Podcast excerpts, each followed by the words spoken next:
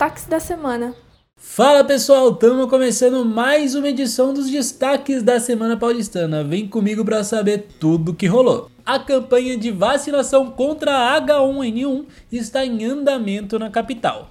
Além de reduzir as complicações e a mortalidade decorrentes das infecções pelo vírus influenza, receber a vacina da gripe facilita o diagnóstico de Covid-19 em relação a outras doenças respiratórias, evitando internações e a sobrecarga do sistema de saúde. E falando sobre Covid-19, a capital paulista ultrapassou a marca de 3 milhões de doses de vacina contra a Covid-19 aplicadas.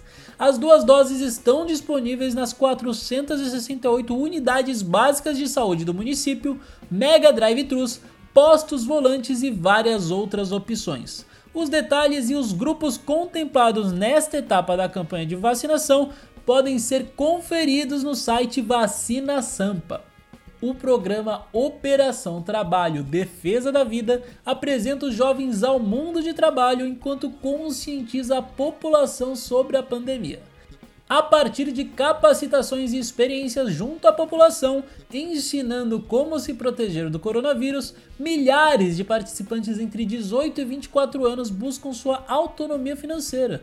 Você pode saber mais sobre o pote em defesa da vida no novo episódio da série Construindo Histórias que está lá no nosso YouTube, onde a gente conta o caso da Diana. Vai lá para saber mais.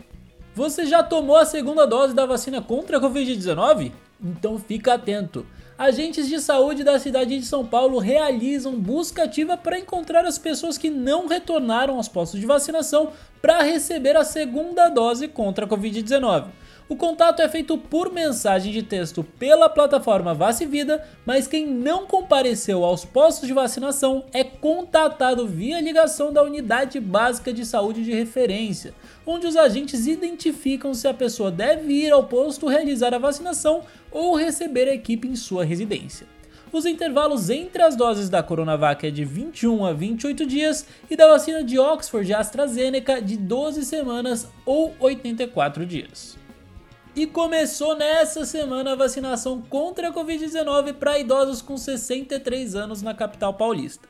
Para agilizar o atendimento e evitar aglomerações, preencha o pré-cadastro no site Vacina Já e após a imunização continue mantendo distanciamento social e usando máscara. E para encerrar, vamos falar sobre as mini-usinas de oxigênio. As 19 mini-usinas adquiridas para reforçar o abastecimento de oxigênio na cidade continuam chegando às unidades de saúde.